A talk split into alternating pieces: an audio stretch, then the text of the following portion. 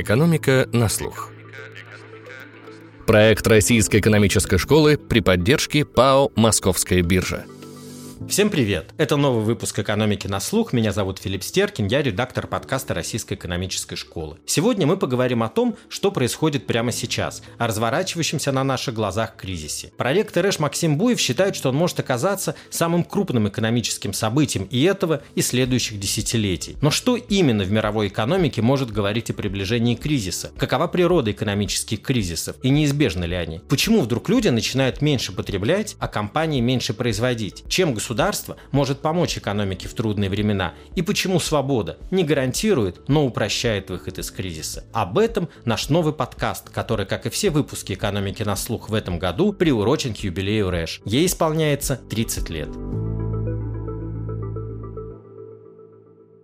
Максим, добрый день. Добрый день, Филипп. Максим, кризис, который сейчас э, разворачивается в России, сравнивают то с началом 90-х, то с 98-м годом, то с 2009 годом, и пока оценки очень сильно разнятся от спада на 5, 6, 7% до почти 20%. Наверное, давать какие-то точные оценки пока невозможно, но можно ли уже каким-то образом очертить контуры этого кризиса и его последствия? Действительно, тут точные оценки, наверное, сейчас дать невозможно, но лично мне кажется, что этот кризис окажется самым большим экономическим событием, который, в общем, выпадет на оставшийся век не только там моего поколения, это 40 плюс лет, но и там миллениалов и так называемого поколения Z. Это и сильное обесценивание рубля, которое мы уже наблюдали первые этапы, падение реальных доходов населения, рост безработицы, общий спад ВВП. Опять-таки, конкретные числа сказать мы не можем, можем лишь ориентироваться, допустим, на пример Ирана, который в свое время тоже сильно обложили санкциями по разным причинам. Вот, и в Иране, допустим, инфляция достигала 30%, национальная валюта обесценилась там в зависимости от того, какой курс мы берем, официальный либо рыночный, там от 5 до 30 раз. ВВП на душу населения упал в 3 раза, безработица достигала 15%. Вот, эти показатели, безусловно, специфичны для экономики Ирана, но в нашем случае мы вполне можем ожидать спад где-то э, порядка 10% в конце этого года, по крайней мере, рост фактической безработицы до 8-10%, 8-10%. Это много для нашей страны, в общем такой безработицы, можно сказать, не наблюдалось с конца 90-х. И, опять-таки, инфляции порядка 20%. И, в общем, очень хорошо, на мой взгляд, э, статья Леонида Бершинского была в Блумберге, которая была посвящена оттоку человеческого капитала, иммиграции из России в настоящий момент и предыдущих трендов. И там он охарактеризовал текущую проблему как, что России предстоит построить, ну, как бы экономику нового типа, гибкую, развивающуюся в условиях самых суровых санкций, которые когда-либо последние 80 лет налагались на то или иное государство, и при этом еще в условиях, когда люди наиболее легкие на подъем, наиболее предприимчивые, так или иначе хотят из страны уехать. То есть это действительно проблема очень сложная, и, безусловно, последствия будут растянуты на несколько лет, возможно, на десятилетия. А возможно ли построить э, гибкую развивающуюся экономику в таких условиях? Или же это будет такое сползание в Советский Союз. То есть вот когда сравнивать с 90-ми, мне кажется, что по тяжести ситуации, наверное, они похожи, но 90-е это были годы, когда с трудом экономика выкарабкивалась из пропасти, а сейчас ощущение, что она несется в пропасть. Совершенно справедливо вы это отмечаете. Безусловно, мы несемся в пропасть, но здесь есть хорошие новости и плохие новости. Плохие новости в том, что если мы смотрим на 90-е годы, начало 90-х годов, то вот этот переход от плановой экономики к рыночной, и мы, видимо, про это еще поговорим, про такие факторы, связанные с доверием, доверием, с ощущением перспективы в экономике. И тогда эта перспектива была, и тогда доверие у людей росло скорее, и, в общем, вся экономика была на подъеме. Это был важный фактор даже того, что бизнесмены рисковали, предпринимали какие-то новые проекты, люди ехали учиться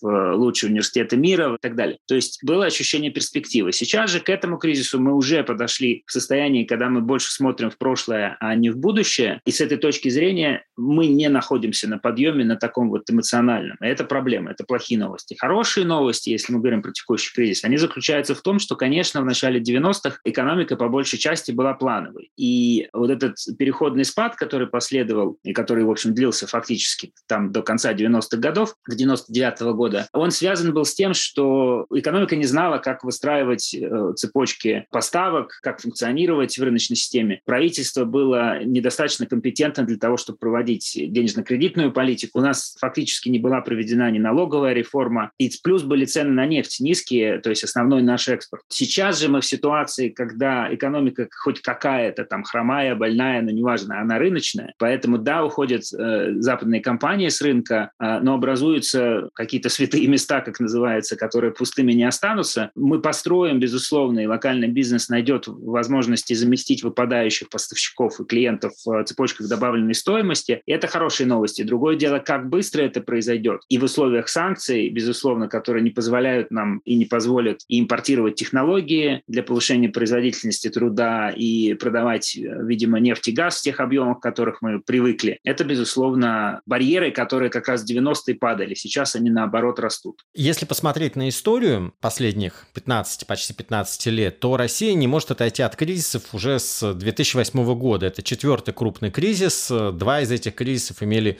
внутреннюю природу. Можно ли как-то описать последствия этих кризисных почти 15 лет? Это в чем-то укрепило экономику или же это ну, действительно потерянные там 10-15 лет в развитии? Я боюсь, что это скорее последнее, потому что тут даже не разговор о каких-то там экономических показателях, измеримых легко. Если мы говорим про последствия этих 10-15 лет, это скорее можно какими-то менее осязаемых терминах про это говорить. Это и сворачивание реформ, это и разрушение многих институтов, которые помогают функционировать рынком эффективнее. То есть тут даже вот свободная пресса, независимые СМИ, это, в общем-то, залог того, что э, информация, которая важна участникам рынка, распространяется быстро, учитывается в ценах. И помимо вот этого, этих факторов, это также фактически в текущей ситуации полная утрата доверия иностранных инвесторов. Мы теперь можем на собственное сбережение только рассчитывать. Плюс забюрократизированность и зарегулированность многих процессов в бизнесе и экономике. Вот это вот, наверное, результат последних 10-15 лет. Плюс, как я вот о чем уже сказал, это полная потеря обществом ориентира в будущем. Давайте перейдем с вами к теории. Кризисы, в принципе, были всегда. Они могли быть следствием катастрофы, или они могли приводить к катастрофе. А это мог быть шок какой-то, или такое эволюционное движение к кризису постепенное. Что такое экономический кризис? Когда можно говорить о том, что сокращение ВВП, рецессия переходит уже в кризис, в депрессию? Сложно на самом деле определить однозначно, что такое экономический кризис. В принципе, если мы там в общем и целом говорим, что это действительно некий поворотный момент, когда положительная динамика в развитии перестает быть положительной, коса находит на камень, люди начинают хуже жить. Почему они начинают хуже жить? Тому могут быть совершенно разные причины. Экономисты же фокусируются на измеримых вещах, таких, например, как вот рост ВВП, объем ВВП. И к этим измеримым вещам добавляют некоторые правила. Например, если мы говорим про рецессию, это сокращение ВВП в рамках бизнес-цикла, цикла деловой активности. И причинами этой рецессии это может быть и шоки спроса, и шоки предложения, комбинированные какие-то эффекты, как произошло во время пандемии, шок предложения, который перерос в шок спроса. И эти рецессии, они могут, замедление роста ВВП или спад ВВП, они могут сопровождаться или предваряться и набегами на банки, как было во многих кризисах 19 э, века и первой половины 20 века. Могут сопровождаться, предваряться крахами фондового рынка, как самый известный в 29 году в США, или, значит, допустим, крах фондового рынка в 87 году в октябре. Финансовые кризисы могут быть лопание финансового пузыря, как произошло в том числе во время мирового финансового кризиса в 2008 году. Может национальная валюта, курс национальной валюты падать, как сейчас произошло. Могут происходить суверенные дефолты, как опять-таки с нашей страной произошло в 1998 году. Но это совсем не обязательно, что, повторюсь, что рецессия будет сопровождаться всеми из этих перечисленных кризисов. Если мы говорим про определение, вот про те правила условности, как определяют рецессию, это реально зависит от э, страны, от региона. То есть вот по традиции в США, в Великобритании, по традиции 70-х годов примерно, рецессию определяют определяет как сокращение ВВП на протяжении двух кварталов. Но на самом деле это далеко не единственный показатель, и от страны к стране могут быть вариации. Например, что именно считать рецессией? Например, можно говорить о росте безработицы выше определенного порога или о комбинации факторов, то есть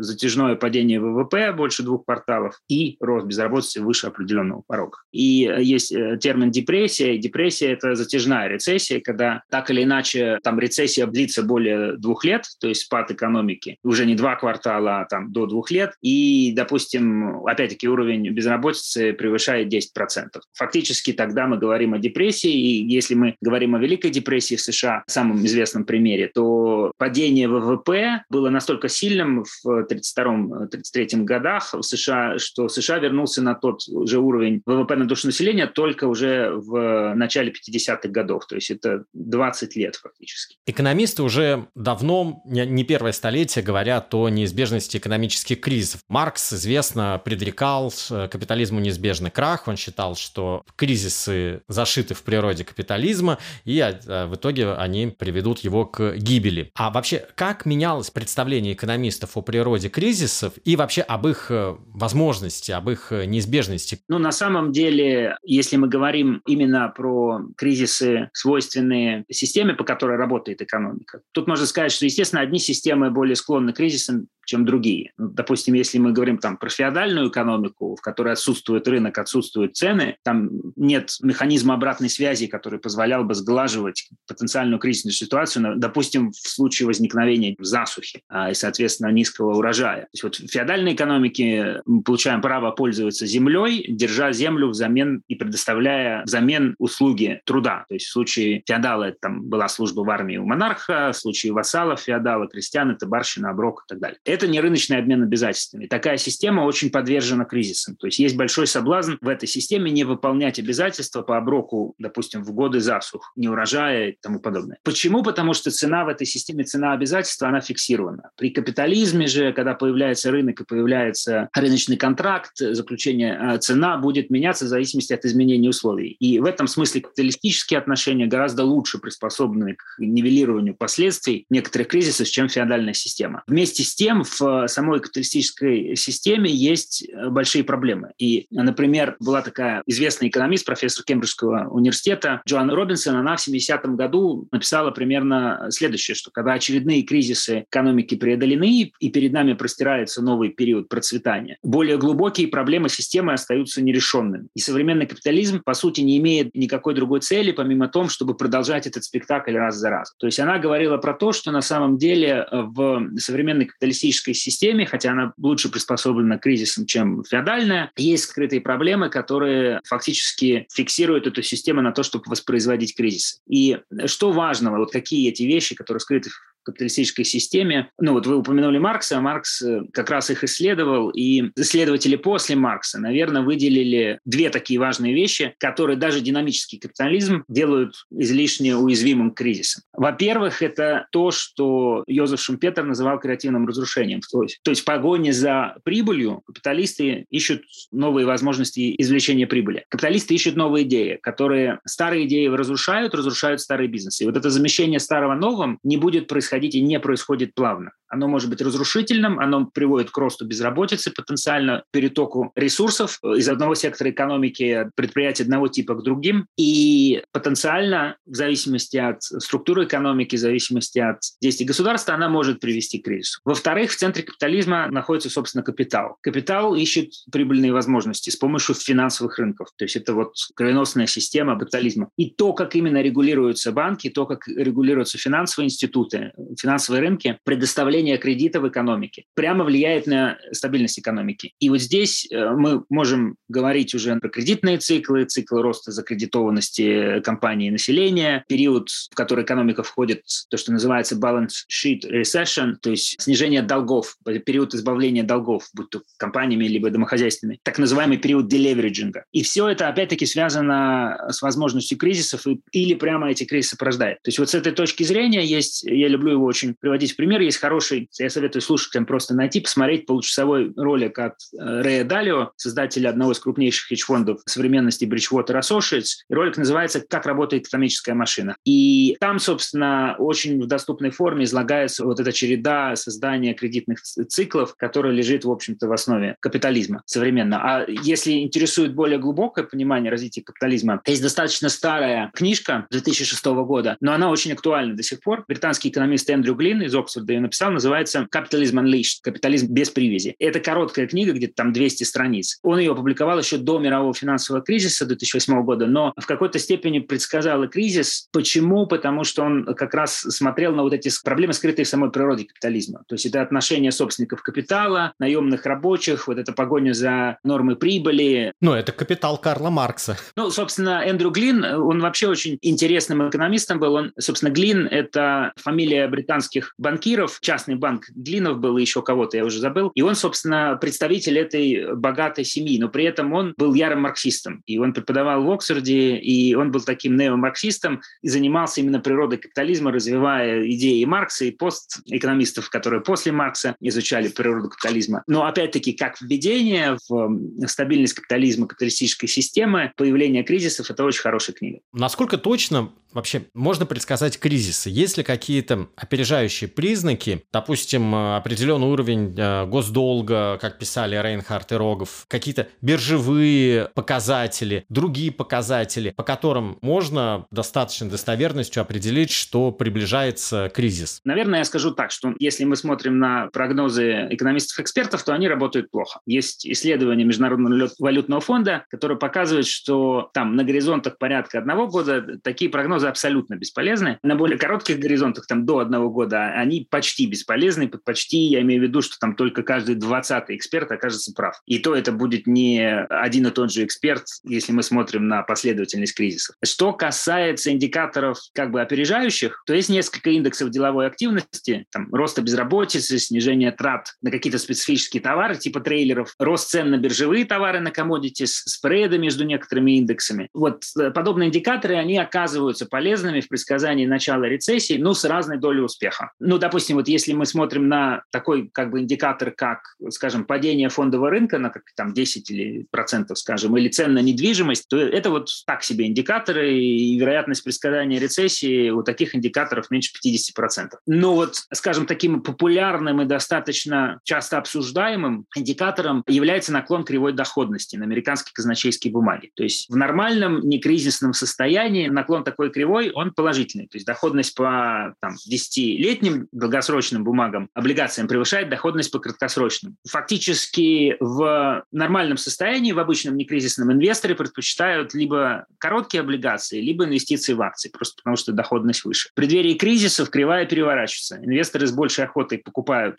долгосрочные банды, либо потому что считают, что рынок акций упадет и будет недоходным, либо потому что будет кризис, они думают, что будет кризис, инфляция будет низкой, стабильной фактически низкой доходности вот по этим долгосрочным облигациям хватит с лихвой, чтобы и через этот кризис пройти. Практика показывает, что вот переворот этой кривой доходности достаточно хороший предсказатель действительно рецессии. В ретроспективе там получается процент попаданий, ну, больше 70, а может там даже ближе к 80. Но если смотреть на сигналы, вот, которые посылает переворот кривой, то тоже есть определенный шум. Непонятно, когда именно, как быстро наступит рецессия после того, как мы впервые э, значит, фиксируем переворот кривой. И вот в ситуации глобальной экономики сейчас переворот такой кривой, именно если мы смотрим на американский рынок, может происходить этот переворот вследствие просто бегства капиталов из одних регионов мира на рынок США. То есть, в принципе, опять-таки можно сказать, что переворот кривой – это хороший индикатор кризиса, но не обязательно в США или рецессии в США, а рецессии где-то в другом месте. Но вот из популярных индикаторов это один из таких наиболее горячих, как говорится. Когда вы говорили про достоверность предсказаний, я вспомнил, как в конце 2008 года ходила по интернету такая картинка с аналитиками и их предсказаниями индекса РТС, и была подпись «Команда дворников ищет работу». Скажите, а насколько все-таки кризисы цикличны? И можно ли говорить, что все деловые циклы как выражался Роберт Лукас, они похожи друг на друга, у них есть какие-то общие черты. Да, общие черты, безусловно, есть. И здесь, наверное, если мы говорим про выявление вот таких э, различных стадий кризиса или как вот они возникают, тут стоит, наверное, всегда цитировать имена Чарльза Киндельбергера, Хаймана Мински, Кена Рогоффа и Кармен Райнхарт, про которых вы упоминали чуть ранее. Наверное, еще Кристины и Дэвида Ромеров. Вот если по порядку, то Киндельбергер и Мински еще в 70-е годы, Киндлбергер написал книжку «Мании, паники и крахи», а Минский написал э, работу, которая называется э, «Стабилизация нестабильной экономики». Они написали разные стадии процесса, приводящего экономику к финансовому краху, собственно, стадии надувания и лопания пузырей, причем пузырей не обязательно на финансовом рынке, а в принципе они связывали так или иначе с поведением человека, с поведением инвесторов, игроков рынка, то есть поведенческими чертами. То есть не обязательно это надувание пузырей в принципе на финансовом рынке, можно посмотреть более широко на экономику. И, ну, собственно, название книжки Киндлбергера – это вот три стадии, очевидные стадии надувания и лопания пузыря. То есть это стадия мании, когда люди не обращают внимания, гонятся за легкими деньгами. Дальше наступает в какой-то момент экономика перегревается, наступает стадия паники, когда та или иная причина, возможная причина краха вызывает панику. В итоге происходит так называемое самосбывающееся пророчество на рынке. Действительно, крах происходит, и это вот как раз третья стадия вот этого цикла. Вот. Если там разбивать дальше то, что называется моделью Мински на подэтапы вот этого цикла, то можно так сказать, что ну, в какой-то момент после предыдущего кризиса наступает период замещения, displacement так называемый, когда, ну, собственно, макроэкономический шок какой-то порождает в экономике новые возможности для извлечения прибыли. Дальше банки, выдающие кредит, они фактически позволяют э, капиталистам, предпринимателям за счет кредита, они надувают этот пузырь, и экономика начинает расти все быстрее и быстрее. В какой-то момент э, у людей срывает тормоза в силу нашей природы фактически не срезать углы или там, где можно не откладывать деньги на черный день, а полностью себя посвятить игре, возникает спекуляции того или иного рода. Вот в какой-то момент вся экономика оказывается в ситуации, когда люди спекулируют, у них долг большой, так или иначе может возникнуть недостаток ликвидности, просто потому что банки начинают быть более, допустим, банки начинают быть более осторожными, выдавать меньше кредитов. В то же время государство, центральный банк повышает ставку процента, чтобы немножко охладить экономику. И вот этот подъем ставки процентов делает в какой-то момент бремя долгов предпринимателей и капиталистов слишком сильным, они не могут с ними справиться, и происходит вот этот крах. Но это вот если мы говорим про модель Киндлберга и Минского. Есть другая, более макроэкономическая, скажем, и менее широкая модель или исследование как раз Рогофа и Райнхарда. Они где-то в 2010 году, в 2010 написали научную работу «От финансового краха к долговому кризису», и в это же время написали популярную книгу «В этот раз все иначе», «This time is different». И они там сформулировали три гипотезы о характере развития экономических кризисов. И, как оказалось, эти гипотезы, они очень хорошо подтверждаются данными. И гипотезы такие, что рост накопления долга домохозяйственными компаниями, ну то есть частного долга за счет кредитов банков и всевозможных внешних займов, как правило, предшествует банковскому кризису в стране. То есть мы имеем на первом этапе рост долга, потом банковский кризис. Параллельно э, может происходить э, рост государственного долга. Если при этом еще где-то в Америке, там, в мировом финансовом центре происходит свой кризис, то как раз через эффект заражения в глобальной экономике этот кризис может перетечь на какой-то локальный рынок и вместе вот с этим банковским кризисом раздуться в полноценный пожар. Это вот первая гипотеза, и она действительно на данных подтверждается. Вторая гипотеза у них такая, что банковский кризис, будь то в локальной экономике, там в России, либо, скажем, в Европе и, или в Америке, то есть в мировом финансовом центре, часто предшествует или сопутствует кризису суверенного долга. И это мы как раз вот этот момент мы хорошо наблюдали в 2007-2008 и далее, там, в 2010-х годах, когда сначала у нас был мировой финансовый кризис, фактически банковский кризис, который плавно перетек в кризис суверенного долга, долга Греции, в частности, когда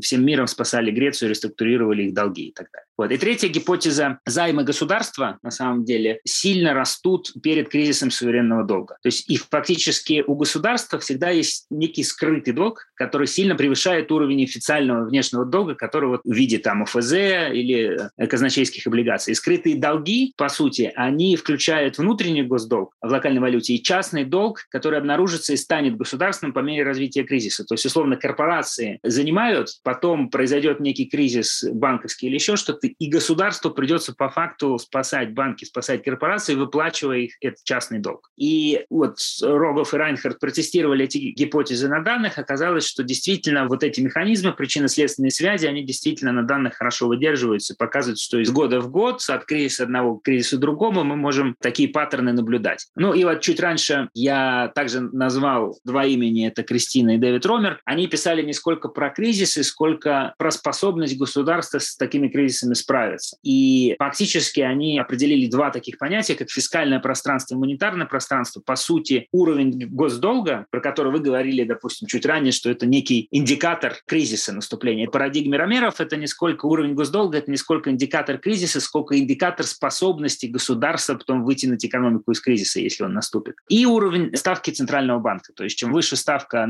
Центрального банка на момент наступления кризиса, тем больше возможностей у Центрального банка ставку процента снизить, тем больше вероятность, что страна достаточно быстро, экономика достаточно быстро выйдет из кризиса очередного. Если собрать многие из тех признаков кризиса, которые вы сейчас перечислили, то мы их можем наблюдать. Это э, заоблачный уровень долга, заоблачный уровень государственного долга, это почти нулевые ставки, это большое количество денег, это десятилетия нестандартной денежно-кредитной политики и шок, который произошел из-за а, событий на Украине и их последствий. Все это как-то не может ли сложиться в новый глобальный кризис? Если вы говорите сейчас не сугубо про Россию, а про глобальную экономику, это, собственно, да. вот тот мой комментарий в самом начале, почему я думаю, что это может быть э, самым большим кризисом, которое мое поколение и более молодые поколения увидят на своем веку. Это, да, вот комбинация этих факторов. То есть э, фактически то, что мы наблюдаем сейчас вообще в мировой экономике, это по-прежнему последствия вот того мирового финансового кризиса и мер, которые государства в разных странах предпринимали по выводу мировой экономики в 2008 году из кризиса. Вот потихоньку мы прикатились в текущую ситуацию с разной скоростью, с разным успехом, так сказать, в смысле э, в разной форме. Но вы совершенно правы, что некоторые государства, они действительно, у них очень большой уровень долга. Дальше мы говорим, что ставки почти были близки к нулю, ну или фактически даже негативными,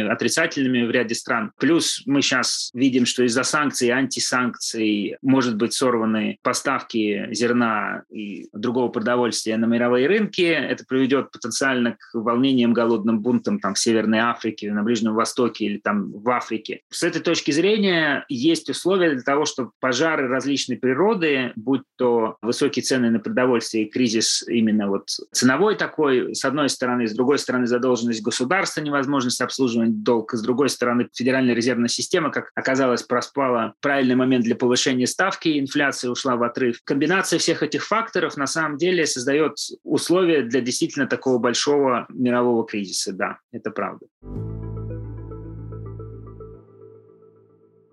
А вот в ситуации, когда начинается кризис, насколько активным должно быть государство? Вот э, часто сравнивали, например, что правительство извлекли урок из кризиса 8-9 года и во время пандемии были очень активны не только в монетарной, но и в фискальной своей политике. Но кризис все-таки вызванный пандемией, это особенный кризис, это кризис такого резкого сжатия, и, наверное, здесь было обоснованным таким вмешательство. Нужно ли, в принципе, правительствам проводить какую-то очень-очень активную политику во время время кризиса. Ну, вот, например, там Кейнс э, призывал э, стимулировать спрос. На самом деле экономический мейнстрим в целом видит причины рецессии именно в снижении общего спроса. В экономике государство своими действиями в любом случае должно этот спрос поддерживать. То есть это вот консенсус. Вот как оно это будет именно делать, это друг, отдельный вопрос. И есть много разных школ экономической мысли, представители которых считают, что именно должно делать государство, чтобы вытянуть экономику из кризиса. В одном случае это будет, там, как у монетаристов, это денежно-кредитная политика, в другом случае, там, как у кенсианцев, там, фискальная политика, в третьем будет налоговая реформа, поддержка бизнеса, если мы говорим про supply side, экономику предложения. Какой рецепт будет работать в конкретной ситуации, реально зависит именно вот от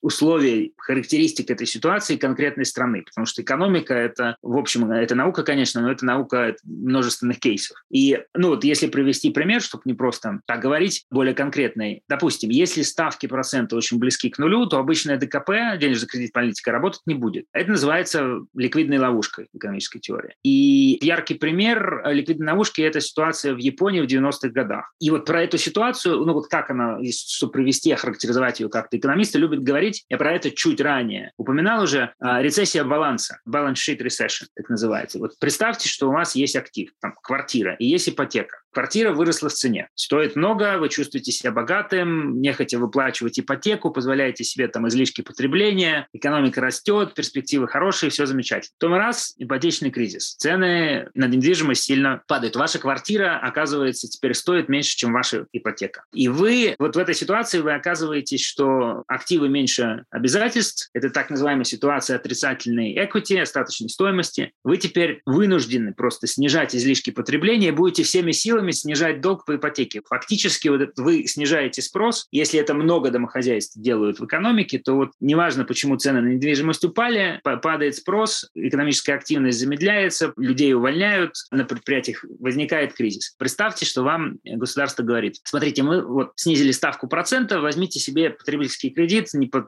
вот мы хотим спрос стимулировать, вот мы вам дадим деньги не под 1%, а под 0,75. А вы ему скажете, что да идите вы в баню, у меня тут вот долг, я его сначала выплачу, а потом уже кредиты буду брать. И это тот случай, что как раз вот государство пытается что-то делать, ставки понижает, там стимулирует спрос, а роста потребления не происходит, потому что кредит в экономике есть, но он никому не нужен. И спрос не растет, и кризис продолжается, и надо думать о других мерах стимулирования спроса. И та же ситуация, которая была в Японии в 90-х, она по сути возникла, опять случилась в США и в Европе уже вот после мирового финансового кризиса. И в таких ситуациях государство ну, должно искать альтернативные возможности, альтернативные решения. И вот если мы говорим про период 2008 года, таким решением стала нестандартная денежно-кредитная политика в виде количественного смягчения, так называемого. Но в общем и целом, чтобы резюме под это подвести, в такие вот моменты государство единственный игрок, который может экономику быстрее вытянуть из кризиса. То есть вопрос скорости. Можно оставить на самотек, тогда действительно in the long term экономика, наверное, in the long run придет в долгосрочной перспективе в равновесие, но как Кейн справедливо сказал, что нас это в принципе не волнует, мы хотим, потому что мы умрем в долгосрочном периоде, мы хотим жить здесь и сейчас, и для этого государство должно сделать что-то, чтобы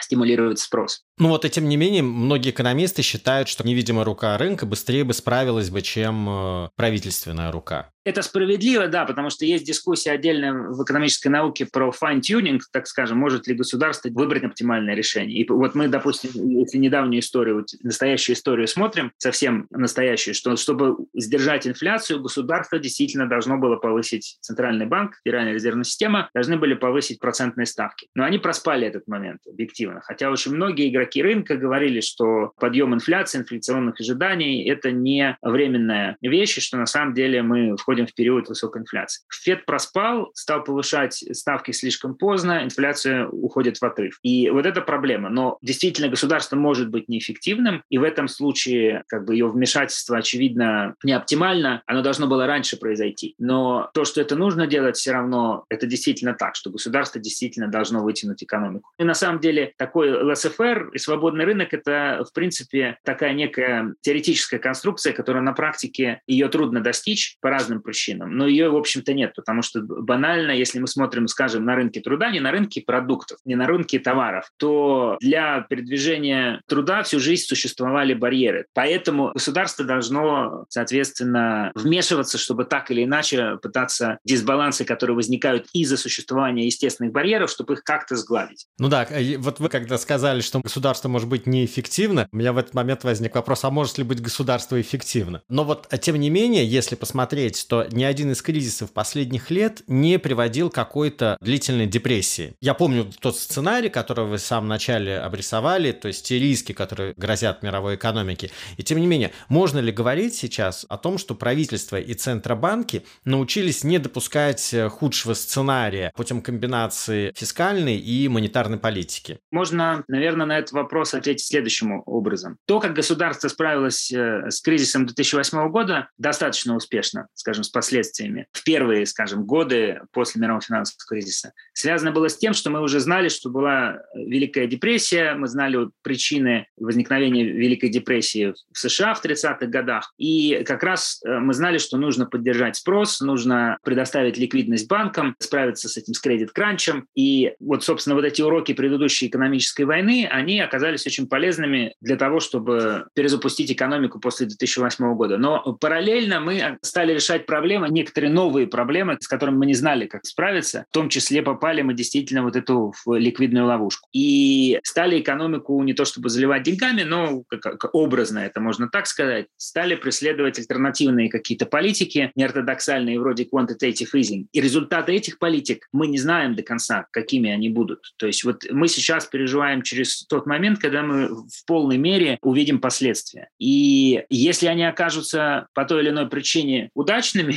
не будет большого кризиса, то можно сказать, что да, наверное, государство нашли какую-то, я не знаю, серебряную пулю, которого этого вампира кризиса убьет. Скорее всего, окажется не так. Кажется, что мы действительно попадем в ситуацию с инфляцией, как-то будем с ней справляться.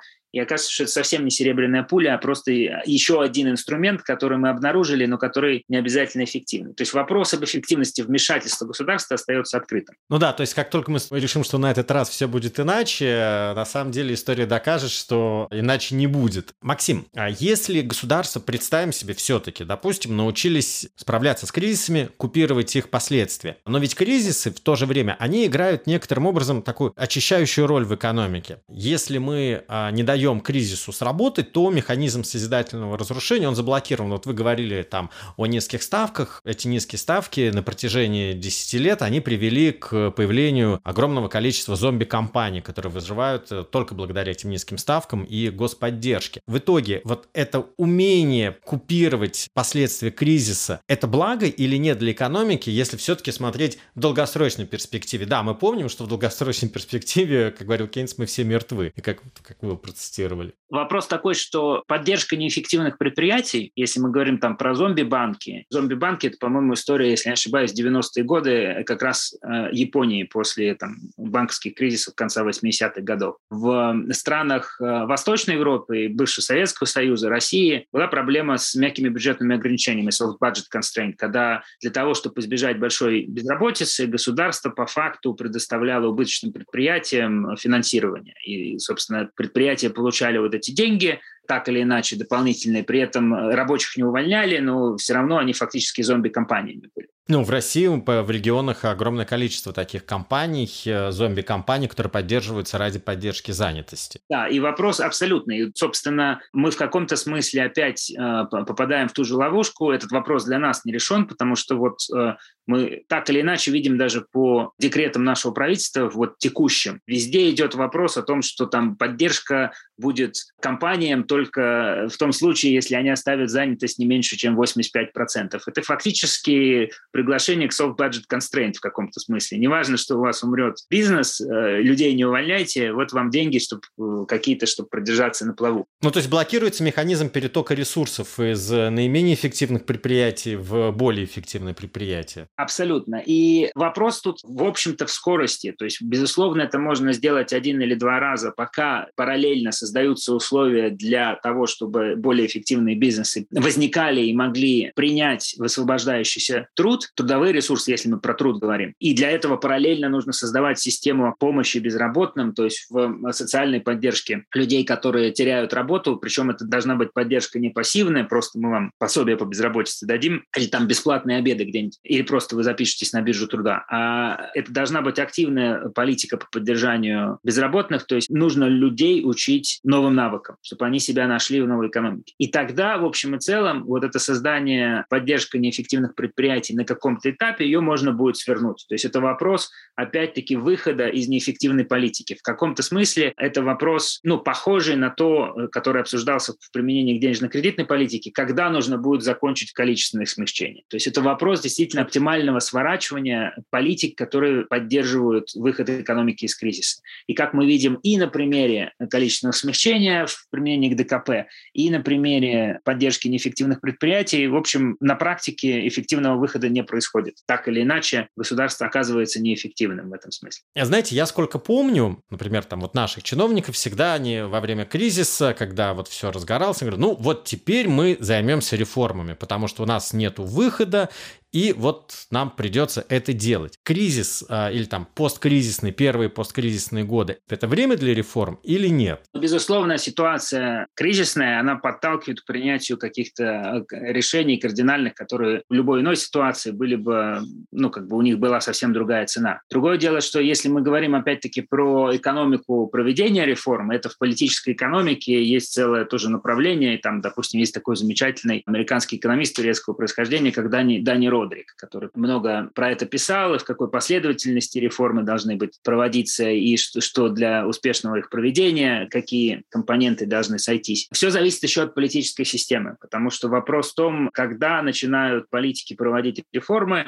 все зависит от того, меняются они каждые там, пять лет условно, либо сидят у власти по 20 лет, как у нас в стране. И, естественно, если политики, допустим, если вспоминать э, там какие-то работы Дани Родрика, они говорят, что, допустим, если политики находятся у власти долго и реформы не проводят, а потом наступает кризис и нужно проводить реформы, и они как говорят, давайте, давайте мы сейчас вам сделаем, сейчас мы вытащим экономику из болота за уши. То есть э, в таких случаях, допустим, такие политики должны пробежать дополнительную милю, потому что к ним доверия уже нет, они экономику до кризиса, в общем-то, довели, и чтобы их реформы вообще возымели эффект, они немаловажной компонентой эффекта реформ является доверие населения или доверие рынка. Это тоже отдельное направление в экономической теории, которое смотрит, насколько успешными оказываются реформы, если рынок верит или не верит правительству. Так вот, э, для того, чтобы это доверие получить, политики, которые находятся у власти долго, они должны пробежать дополнительную милю просто, чтобы доказать рынку, что да, мы действительно больше не такие, как мы были последние 5 или там 10 или 20 лет.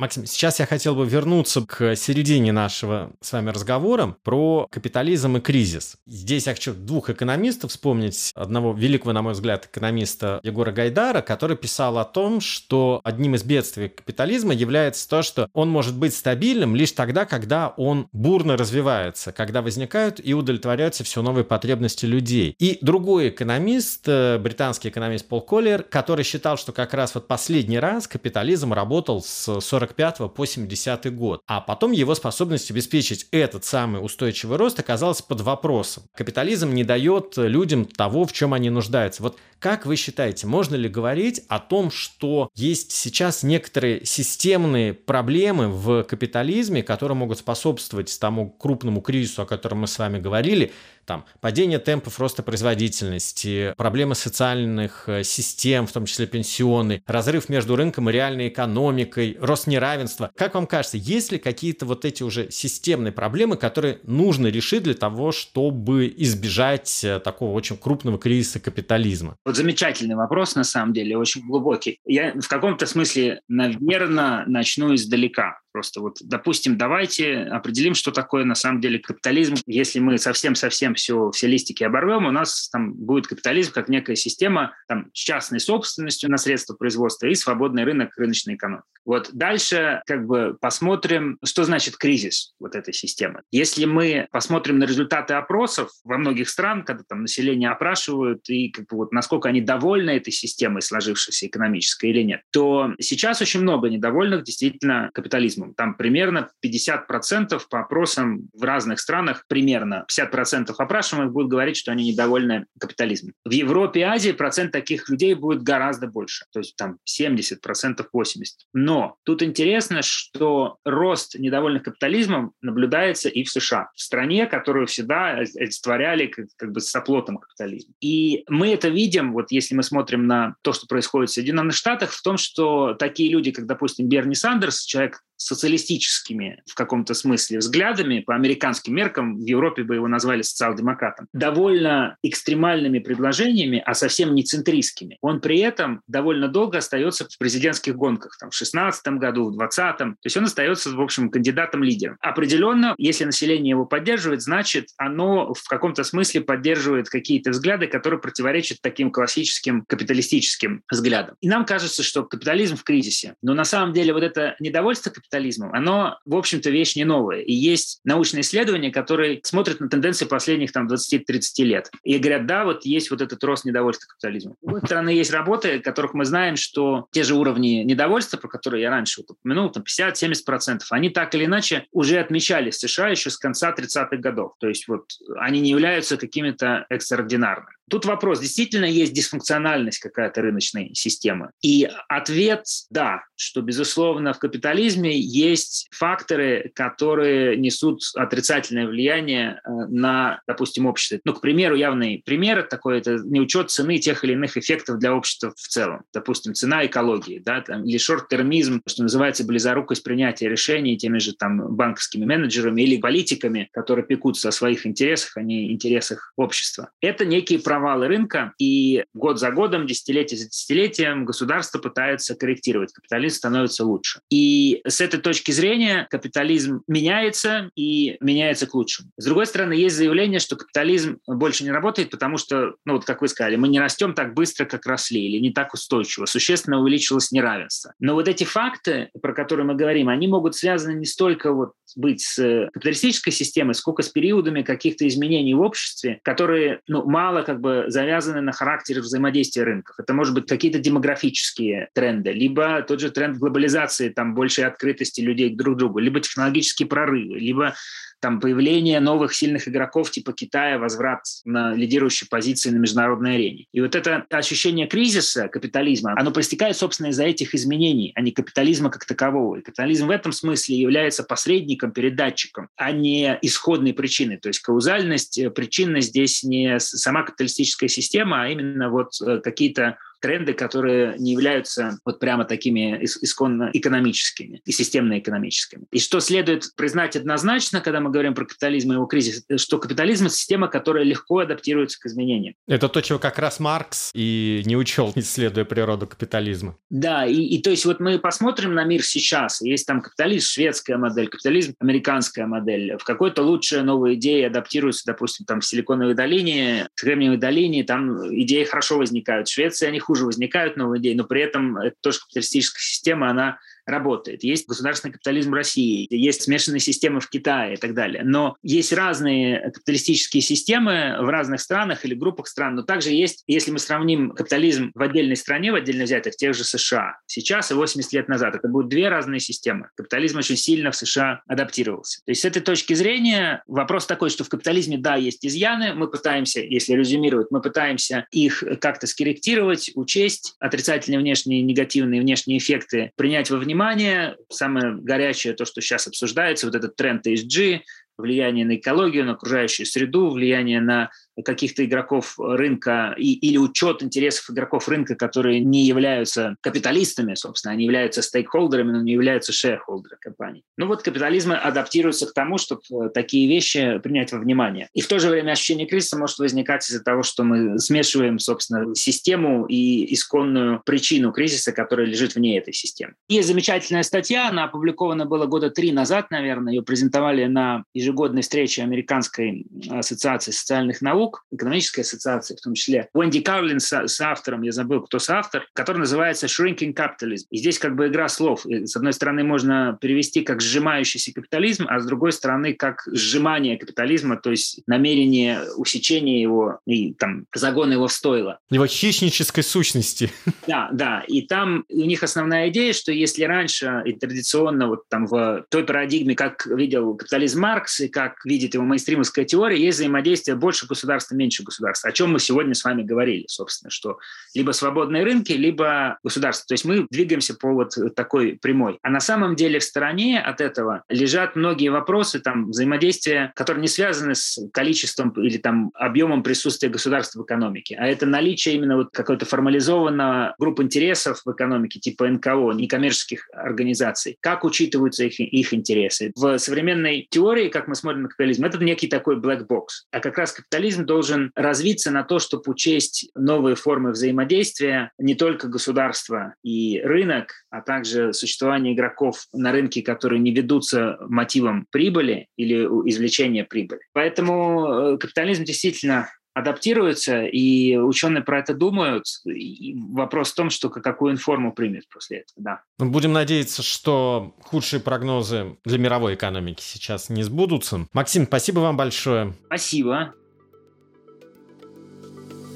Что ж, Кризисы были, есть и будут. Они происходят в природе, в нашей жизни, в экономике, локальной и мировой. Потому что экономика – это в первую очередь люди. И чем она свободнее, тем больше у нее шансов быстрее преодолеть кризис и вернуться к развитию. Способности к адаптации, к апгрейду, силы капитализма и свободных рынков, что совсем не исключает поддержки со стороны государства в трудные моменты. Главное, чтобы государство не подменило собой свободный рынок. Наша страна доказала это эмпирическим путем. Об этом, кстати, об экономике СССР у нас был отдельный подкаст с Сергеем Гуриевым и Андреем Маркевичем. Его, как и другие выпуски экономики на слух, вы можете найти во всех подкаст-плеерах, а с кратким содержанием всех выпусков можете ознакомиться на сайте guru.nes.ru. Оставляйте комментарии и отзывы и рассказывайте о нас друзьям. До скорых встреч!